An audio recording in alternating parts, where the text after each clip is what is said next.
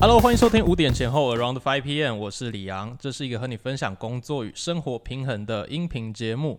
今天非常开心，又邀请到一位来宾来到我们的节目当中了。而且因为这位来宾的关系呢，我们今天尝试了使用这个摄影镜头来记录我们在录影当中的影像。好，那这件事情原本我是要到我们节目的第三季才做的，但是今天因为有这个摄影师赞助哈，那直接就拿到了就是有画面的机会啦。那也让大家可以。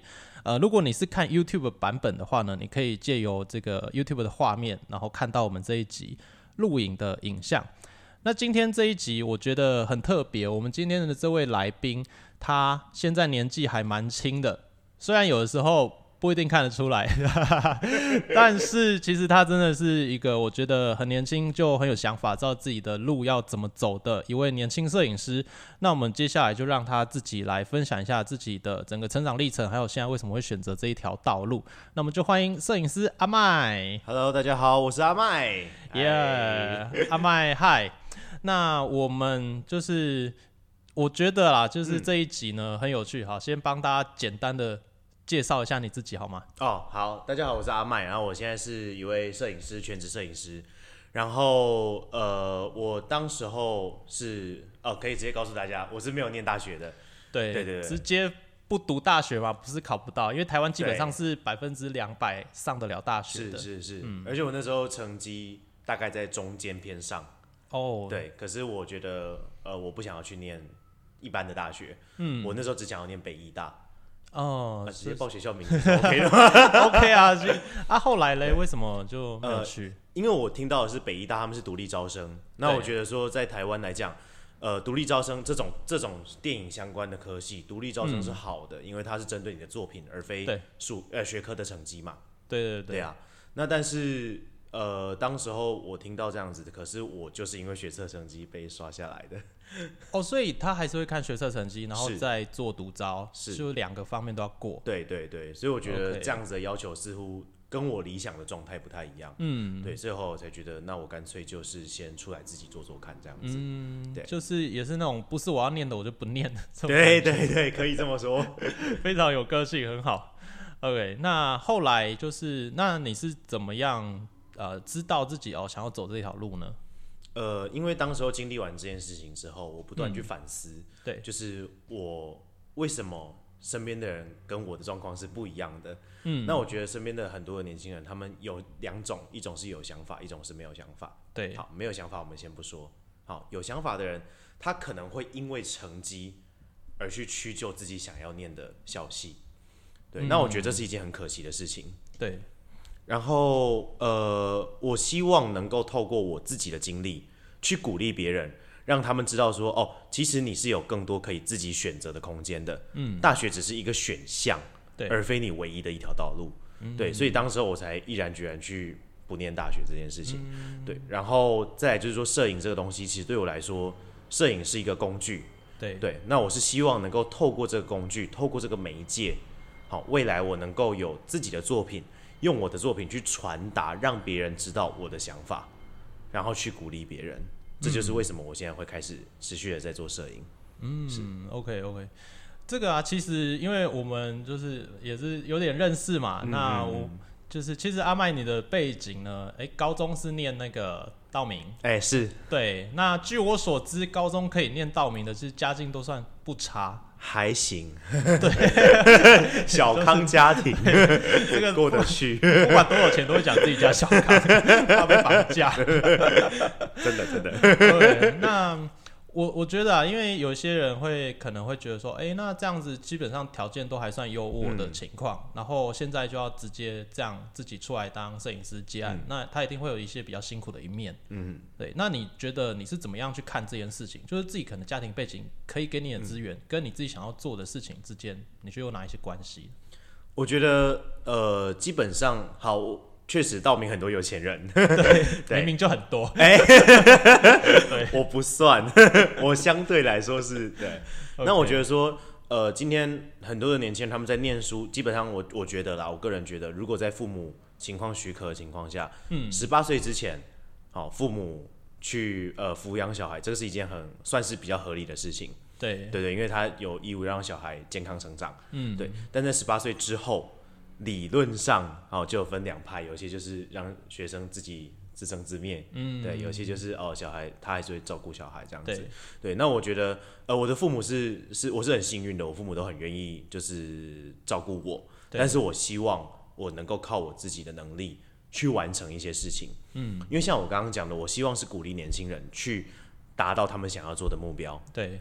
那如果说今天有些人他的家庭条件是没有办法支撑的，好，他在一定的范围内是没有办法支撑的情况下，那我想要告诉他说，他还是有追梦的能力，嗯，跟追梦的条件，对。对，不会被金钱和一些现实的层面而被完全的制约住了，嗯，对，所以我想要靠我自己的能力去完成这些事情，，OK OK，所以其实就有一方面是想要透过自己的故事来激励更多的年轻人，是是是。自己真的想做的事情，不管你的家庭背景还是学历，嗯。其实你都是有能力可以做到的。是是是，对我我希望就是告诉别人说，我当时候是可以考上某些学校，啊但是我不想去，对。这个跟我当年一样，有点嚣张。很像那个，这个在在比较长一辈，如果听到这个的话，我不知道他们会不会听到。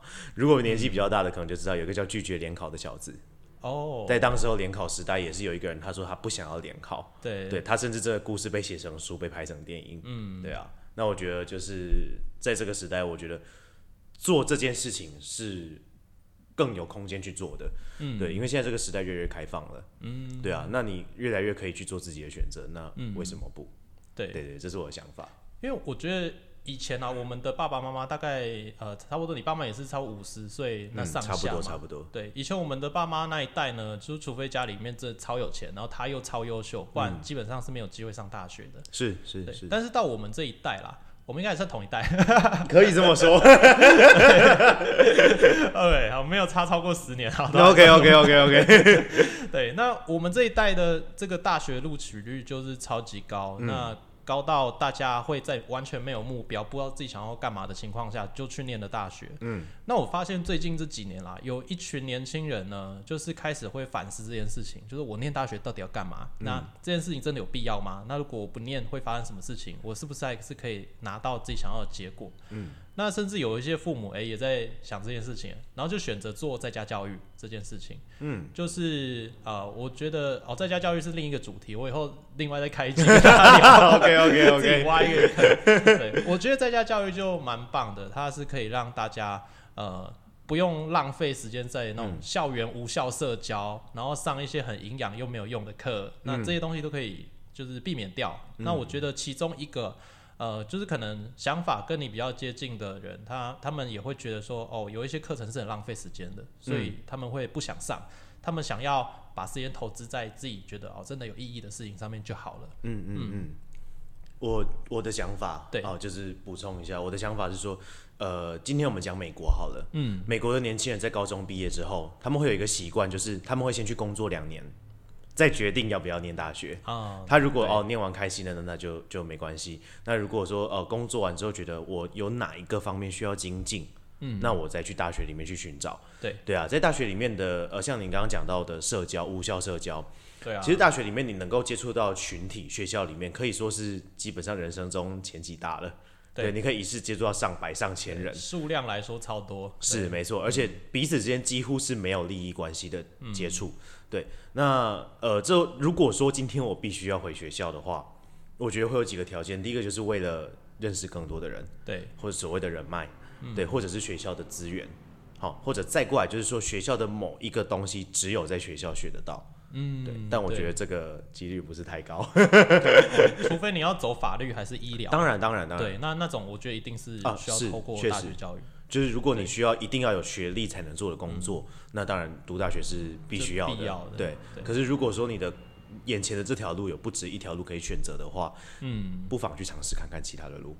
对，因为像你的兴趣就是比较在影影视嘛、拍摄、艺术这个方面的，那其实，在台湾这个方面的正规教育好像不一定能给，就是想要呃往这个方向的从业人员嗯嗯太多那么实际的帮助，是不能说完全没有，但是好像不是非必要的哈。嗯嗯嗯嗯嗯，对，所以就是做了一个这样子，哎，自己觉得比较呃适合自己的选择。嗯嗯嗯，对，这是当时候的情况。没错，因为你之前曾经有表演过一个你的特殊技能，我突然想要插播一下这个东西。这一集突然变得很不正经，乱来。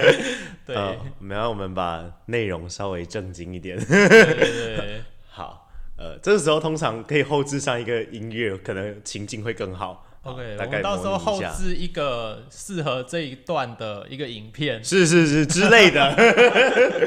会变得很好笑。我们前情提要一下，就是对我以前是司仪，对对对对对对，哦所以这中间有一个小小故事，那之后再说。好，就是欢迎来到第五十八届金曲奖颁奖典礼。首先有请颁奖人李昂。OK 之类的，掌声，笑死！呃，太太太久没有，我现在喉咙卡卡。哎、真的是那种颁奖典礼的声音。所以有有有小小练过。以前以前就是有用过这样的腔调来做这样子的一个呃司仪的对对对，演出嘛。嗯，那从国小接触到朗读，嗯，然后后来到高中开始接触司仪，嗯，跟活动的小主持，嗯。对，所以各方面都很跳，这又 要主持又要摄影，这个技能也蛮好用的啊、如果以后你有接到一些像房地产还嗯是建案之类的，他们不是也是要用这种哦，你说影片配音吗？对影片配音啊，有有有有自己去有接过这种，然后录完以后自己配音，对对对。对，省省一笔钱，对，因为请一个声优录这种好像三十秒的，好像也是几千块的事情。是情，是是是。是，所以赚起来。想要攻这一块市场，对啊，我觉得就是呃，因为我自己也创业嘛，嗯。我们都会知道说，呃，一个想要创业的人，不管你是从事哪一个领域的，你会需要会的东西真的很多。是是嗯。是。是，所以我觉得现在你这这个年纪，哎、其实呃你实际年龄跟大家讲一下好了，刚刚还没讲，呃，我是八十九年次的，八十九年对，次的嘛，现在二十一岁，为什么要笑成这样？因为我是七十九年次，你刚刚说什么十岁？哦，刚好，没有差超过十年，哦应该差不多，刚好刚好。对，所以我我觉得啊，这个年代的年轻人，因为我最近就是认识好几位，嗯嗯。就是这样子，也蛮优秀的。像我们最近另一位专访的呃这位来宾小令哈，他也是也是家里条件不错，然后也是很有自己的想法，那也在很年轻，他现在十九岁嘛，你们差两岁，然后也是自己有品牌，然后创业，所以我觉得。呃，刚才我们谈到的是比较有想法的年轻人的部分，那比较没想法的年轻人，我觉得在这个社会上是占大多数的。嗯嗯嗯嗯，因为之前我也是有去一些呃大学，就是教课，我从国中到大学都教课过。然后原本是觉得说，哦，国中生比较单纯，比较没想法，不知道未来要干嘛，那正常。嗯结果教到大学，发现大学差不多。完蛋。对呃，嗯这个问题啊，我之前和一位成大的教授聊过。对，好，那这个教授他原本是呃航太系的教授，景教授，然后后来他在退休之后，他开始不断的去往哲学的方向研究。嗯，他当时提到一个问题，那那个正在收听的观众可以思考一下哈，今天牛、鸡、草，你要把两个连在一起，你会选哪两个？你觉得呢？牛、鸡、草吗？嗯，这个可能牛跟草吧。对，大部分因为牛吃草嘛，对，大家都会这样觉得直观的一个想法。对，可是，在国外他们会选牛跟鸡，因为牛跟鸡都是动物。啊，对，那我们今天回归到呃哲学的方面来讲，就是说，台湾人东方的思维，我们看的是物质的特性。哦，牛的特特性是吃草，鸡的特性是吃谷物。对对，但是在国外我们看的是本质，就是它们都是动物。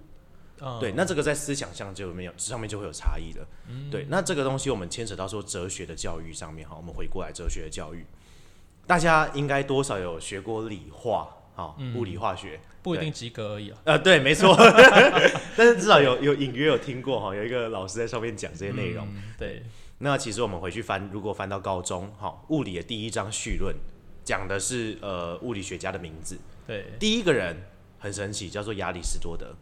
哦，亚里士多德是一个哲学家家，对，对，大家都知道他是哲学家，为什么他在物理课本的第一页呢？因为物理的来源就是来自于哲学。对，对，那所以你现在基本上你生活中的所有东西、所有的发明、所有的 idea 想法，我们都是透过哲学这个东西出来的。嗯，但哲学不是一门学问啊，哲学是呃，它叫做 philo 哎 philosophy 嘛。嗯，对，对，应该是吧？我没有讲错。是。哎，好像不是，没关系，反正就是哲。对不起，我英文忘记了。如果你讲错，我会用 Google 小姐帮你后。OK OK OK，感谢。因为哲学的这个英文字啊，它在希腊时期叫做追求知识的人，对，喜爱追求知识，所以它只是一个工具跟一个态度。嗯，对。那但是东方是很缺少这个想法的。嗯，对。那呃，从这一点来看，就是说，如果今天我们在国高中时期能够给学生一些所谓哲学的教育，让他们开始思考，好，他先思考，呃，可能是学科方面的、物理方面的，为什么这个公司这样？为什么这个实验要这样子做？为什么后来提出了这个理论？到后面他们开始思考，我要的是什么？对对，然后开始思考说，哎，这个职业、这个学校、这个校系、这个选择，它的特、它的差异是什么？那它对我有什么好处？我为什么要选择它？当他们开始做这个思考的时候，他们慢慢慢慢抽丝剥茧，就会找到自己想要走的路。嗯，对，所以我觉得这个是现在教育应该要去尝试做的一个方向。嗯，对，让学生开始去开始去自己探索自己的生活跟梦想。嗯，对，OK OK，所以你就是有差不多走过这样的一个历程，然后比较知道哦自己想要的是什么。是是是是是，因为就是在学校找不到自己想要的东西。嗯，对，所以我们就往外寻找这样子。嗯嗯，对，OK。那如果今天啊，就是有一些朋友们哈，不管几岁啦，有我觉我觉得蛮多人呢，都还不太知道自己的理想、自己的目标是什么。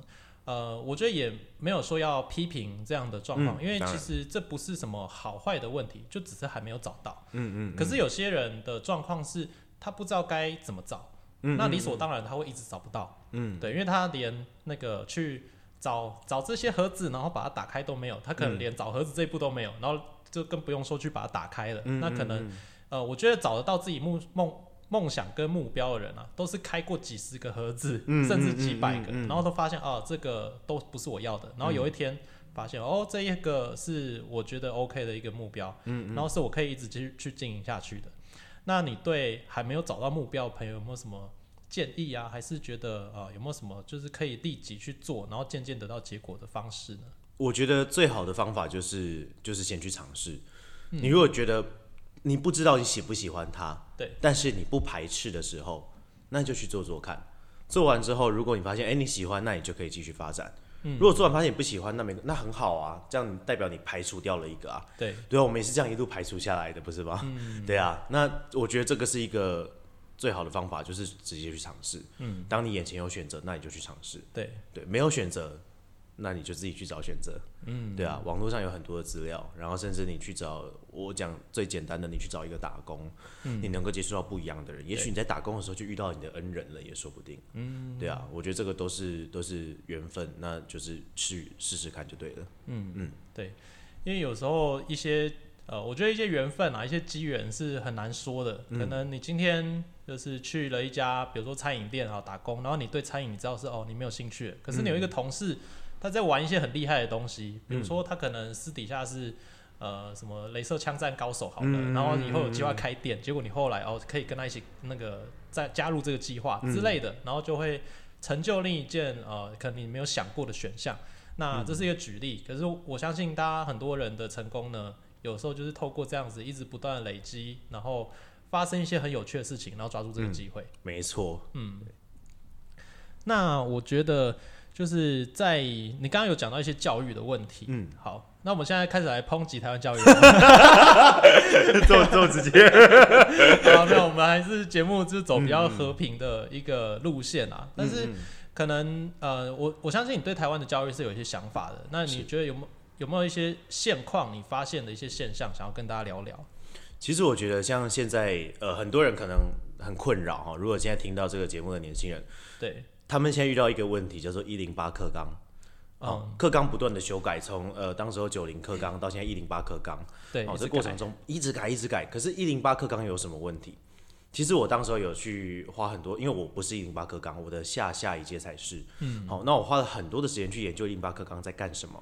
嗯。我发现它的本质是非常好的，他的目的利益良善啦，对，讲实在话就利益良善，哪一次不是利益良善？没错，对，这是对官方说法，我们今天稍永远利益微官腔一良下，利益良善，对。对，那他们的目标是让学生自己去寻找自己的方向，自己去规划自己的读书方式，哎、听起来很美好啊，对，但是他们没有给足够的时间去教学生如何规划，好、嗯，这是一点。对，再就是年纪比较大的老师跟不上这个课纲。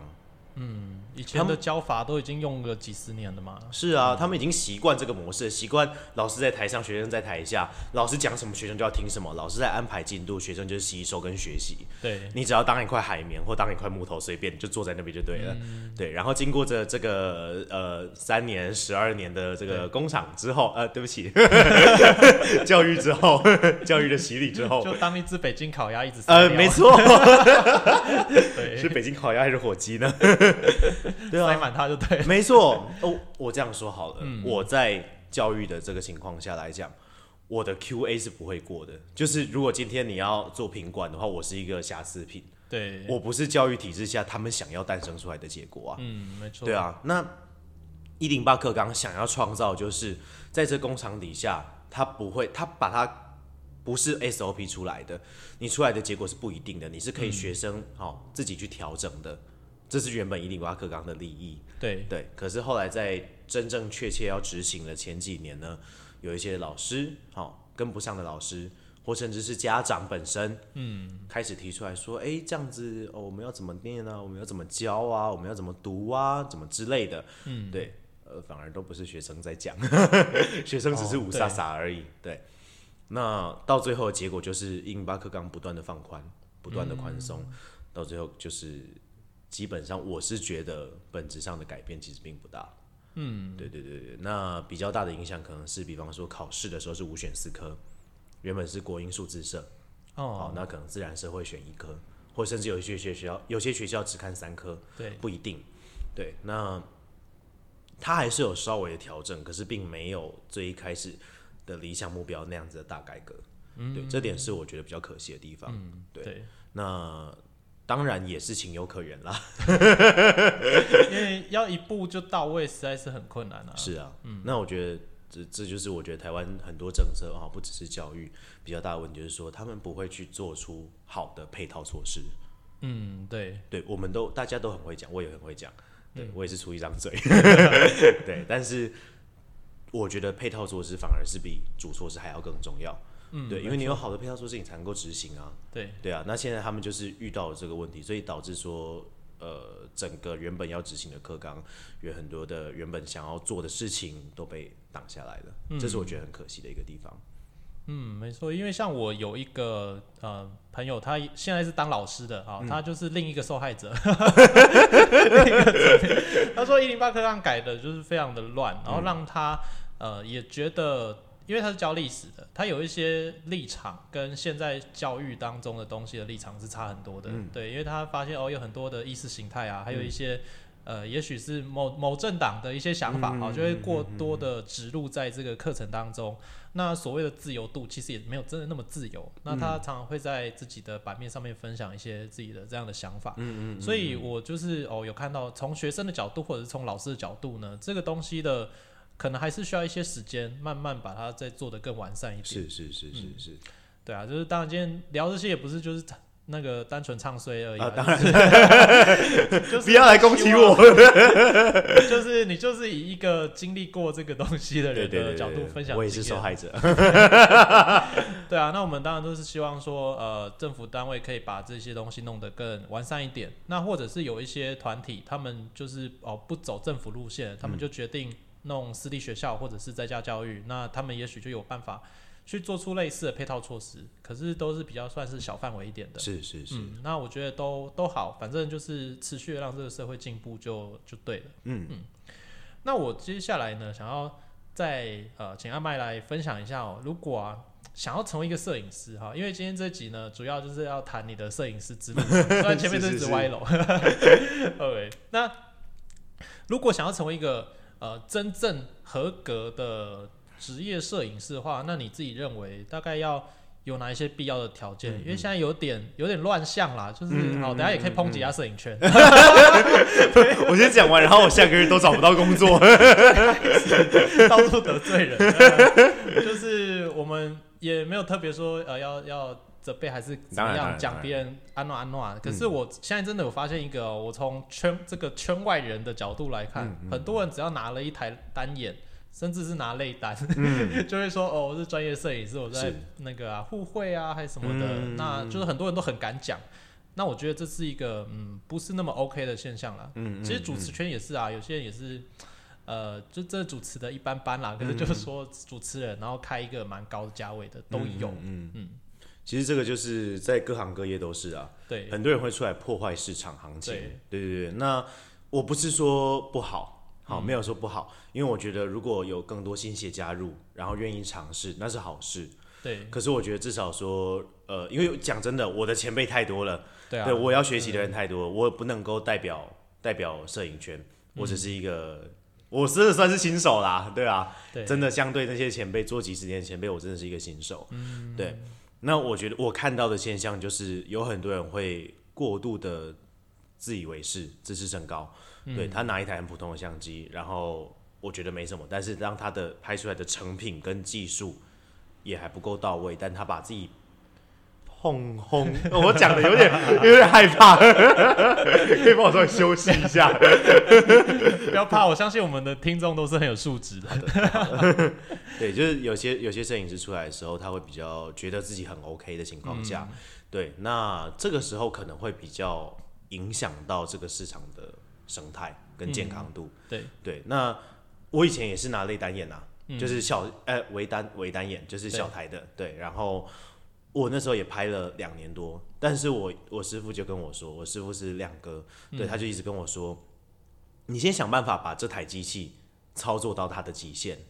当到了这一天的时候，你再去换相机。嗯，对。那我就秉持这个这个想法，我就拿着那台相机拿了两年多，好、到处去工作。那一台也就呃，当时候加镜头两万块，哦不好意思，相对来说是便宜很多了。对，对，那我拿着那台拍了两年多之后呢，到有一天我觉得好像真的差不多了，对我后来换了一台现在这一台相机，嗯，对，就是 R 六 Canon 的 R 六，对，那这一台当我拿到它的时候，我知道我应该可以做出更多东西，嗯，对对，我原本用 M 五零，我做到了 M 五零的满分，如果是一百分的情况下，我可能想办法把它超到了一百二十分，好，或一百三十分。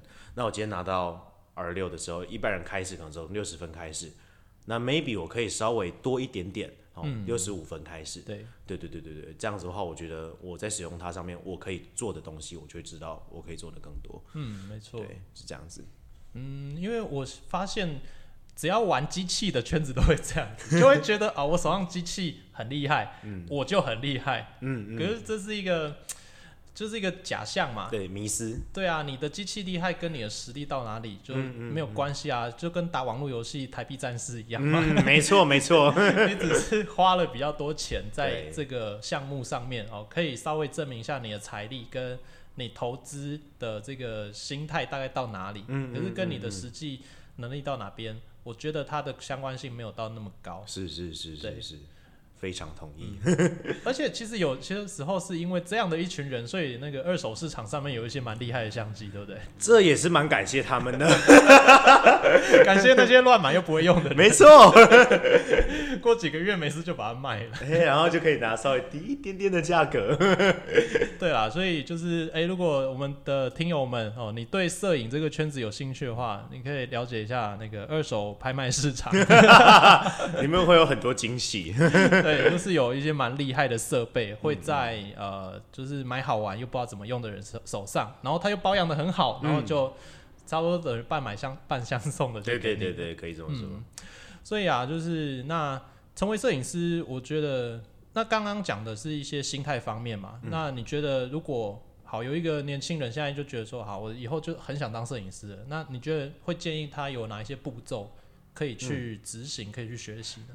我觉得首先第一个不要追追寻器材，器材是追不完的。对对你光是拿着手上的手机，其实就可以做很多的创作。手机其实真的蛮厉害的。是啊，现在的手机拍照有些都比某些相机还要好了。对，是啊，那如果不管你是要做动态还是静态，嗯我觉得你先从最简单的手机开始，对，对，然后呃，可能加减学习一下如何控制光线，嗯哦，也不用买灯，家里的日光灯、外面的太阳，哦，自然光，对我，们就可以做很多调整了。嗯，对，然后再来，当你觉得手机真的没有没有办法满足你，然后你稍微有一小笔的存款可以投资的情况下，对对，那也可以考考虑买一台呃比较中价位哦中低价位的来玩玩看。嗯，对，也不要买太低，不然 对你迟早会换。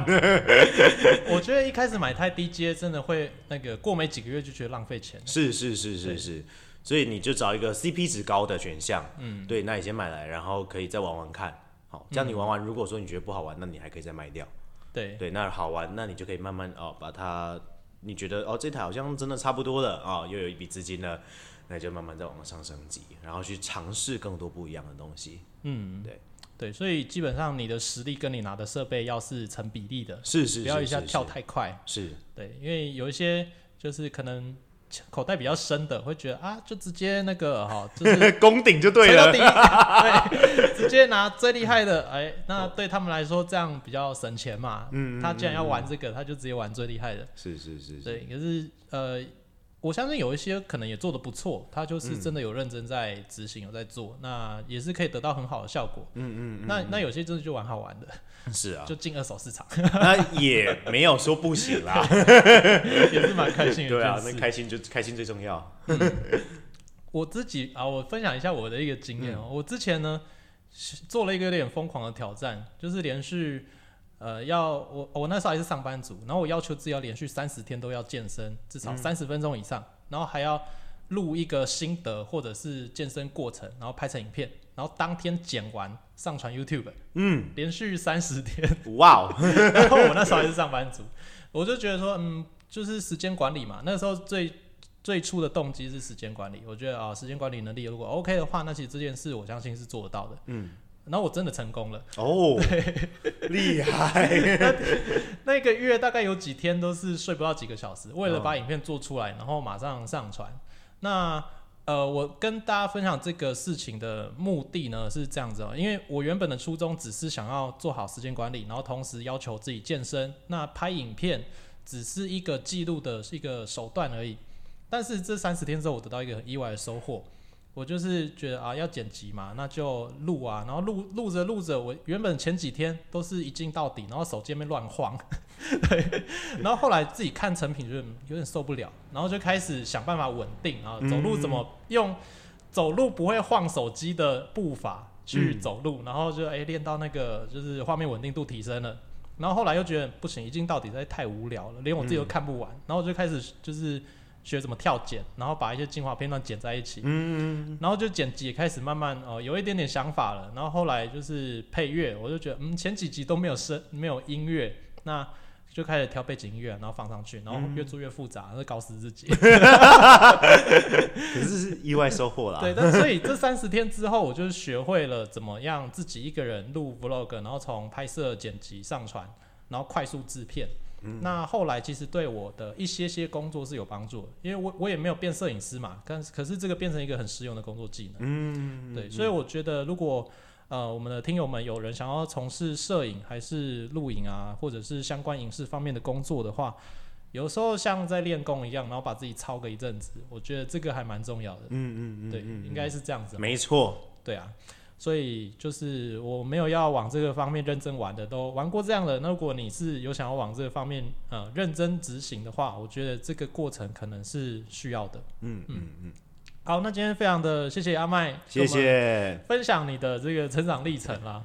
那我们下一集呢，也会请阿麦再来分享一个他另一个很特别的兴趣。嗯，没错。这个兴趣我在台湾其实没太多人有在玩这个哈，大概不到千分之一。这么少。对对，好，那先卖个关子。那这个兴趣呢，就是呃不适合十八岁以下的朋友。呃，是没错，但是那个好，大家不要想阿麦是什么奇怪的坏人啊，没有没有，我很正常的，这是一个有点伤身体，但是又有点格调的东西。没错没错对，，好，那我们就等下一集阿麦的节目出现的时候呢，大家就可以知道说啊，这个兴趣到底是什么啦。那我们好感谢阿麦，我们今天的节目就到这边喽。好，谢谢大家，好的，那今天的这集节目呢，如果你喜欢的话，欢迎在 Apple p o c k e t 上面帮我们留下五颗星，还有你的评论。那也可以来到李昂先生或者是五点前后的 IG 小盒子，给我们留言分享你在这一集当中所听到的内容。